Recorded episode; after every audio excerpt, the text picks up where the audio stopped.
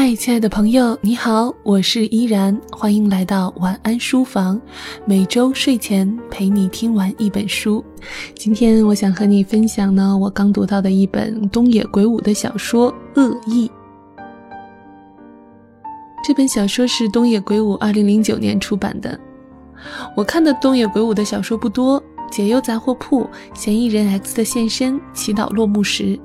前两本呢很喜欢，到第三本就觉得很一般了，再后来就没有再看。《恶意》是我看的第四本东野圭吾的小说，在我的印象中，东野圭吾特别像商业动作片的导演，他可以实现文字的大批量生产，因此似乎很难达到每本书都是高质量的作品。《恶意》这本书虽然没有达到《解忧杂货铺》或《嫌疑人 X 的现身》给我带来的震撼程度，但仍然是一本让我不止读完，而且有了些触动的书。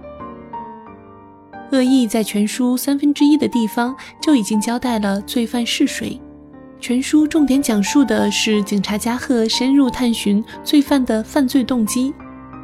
前面大量的篇幅中，随着加贺侦破案件的过程。读者都会掉入罪犯精心设计的陷阱当中，而在这本书的最后二十页，忽然峰回路转，让人惊呼：原来真相不是那么简单。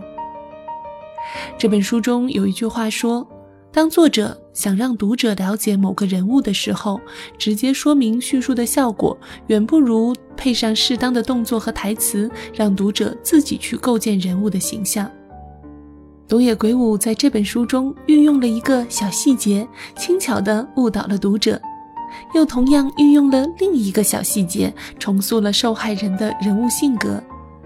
善于讲故事的人呀，真是厉害！他竟然可以在不知不觉中引导你的思想。鉴于这是一本推理小说，具体的呢，我就不剧透了。虽然东野圭吾的作品多以推理小说为主。但是我总是可以透过他的文字读到他的初心。我想东野圭吾应该是一个很温暖、很善良的人吧。在这本书中，东野圭吾提到了校园暴力对孩童造成的心理上的伤害。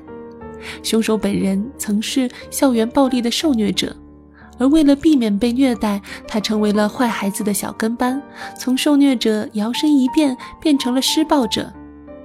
变为施暴者，并没有让他的心灵变得更好过，反而让他的思想变得更加扭曲阴暗。在书中的过去之章二“认识他们的人所说的话”这一章中，东野圭吾通过不同人的独白，让我看到“人性本恶”这四个字。校园暴力在今天来看，已经成为老生常谈的话题了，不论是东方还是西方。校园暴力都是一种社会现象，究竟是什么让本该天真无邪的孩子变成恶魔一般的存在？我相信是人性本恶。我们每个人都是带着原罪来到这个世界的，而东野圭吾也同时透过这些人的描述，刻画了一个闪闪发光的人物——受害者日高先生。他就像是充满恶意的世界里的一束光一样，从小就是正义的孩子，不屈服于校园暴力者的淫威，努力照顾邻家误入歧途的孩子。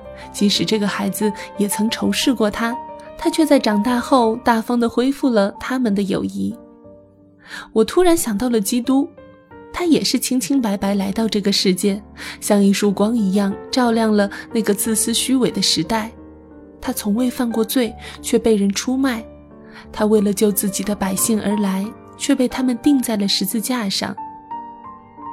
读这本书的时候，突然有了一个脑洞：难道东野圭吾也是基督徒？当然了，转念一想，日高先生当然不是基督的化身，也许作者只是让我们看到一个生米恩，斗米仇的故事吧。校园暴力只是人性本恶体现的一个方面。而凶手母亲对邻居和所处环境的偏见，带给孩子心中长存的恶意，也是人性本恶的根源之一。没办法，当妈以后控制不住自己，什么都能联系到亲子教育。我相信父母的身教比言传更为重要。做一个小太阳，才能给自己的孩子心中点亮一束温暖的爱之光。如果你拆掉这本书的蓝色书皮，露出里面的纯黑色硬质封皮，会看到小小的标题和下面一只小猫状的剪影。乍一看蛮可爱的，但转念一想，这黑暗中的小猫就像是潜伏在人内心深处的恶意。总有一天，这只小猫会变成凶猛的狮子，遍地游行，寻找可吞吃的人。看完这本书，想法很多，但是理不清楚。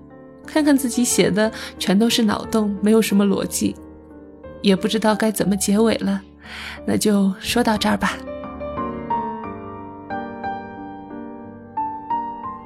感谢你收听本期的晚安书房。如果你喜欢我的文字和声音，欢迎在公众微信平台搜索 “nj 依然”，一是所谓伊人在水一方的伊。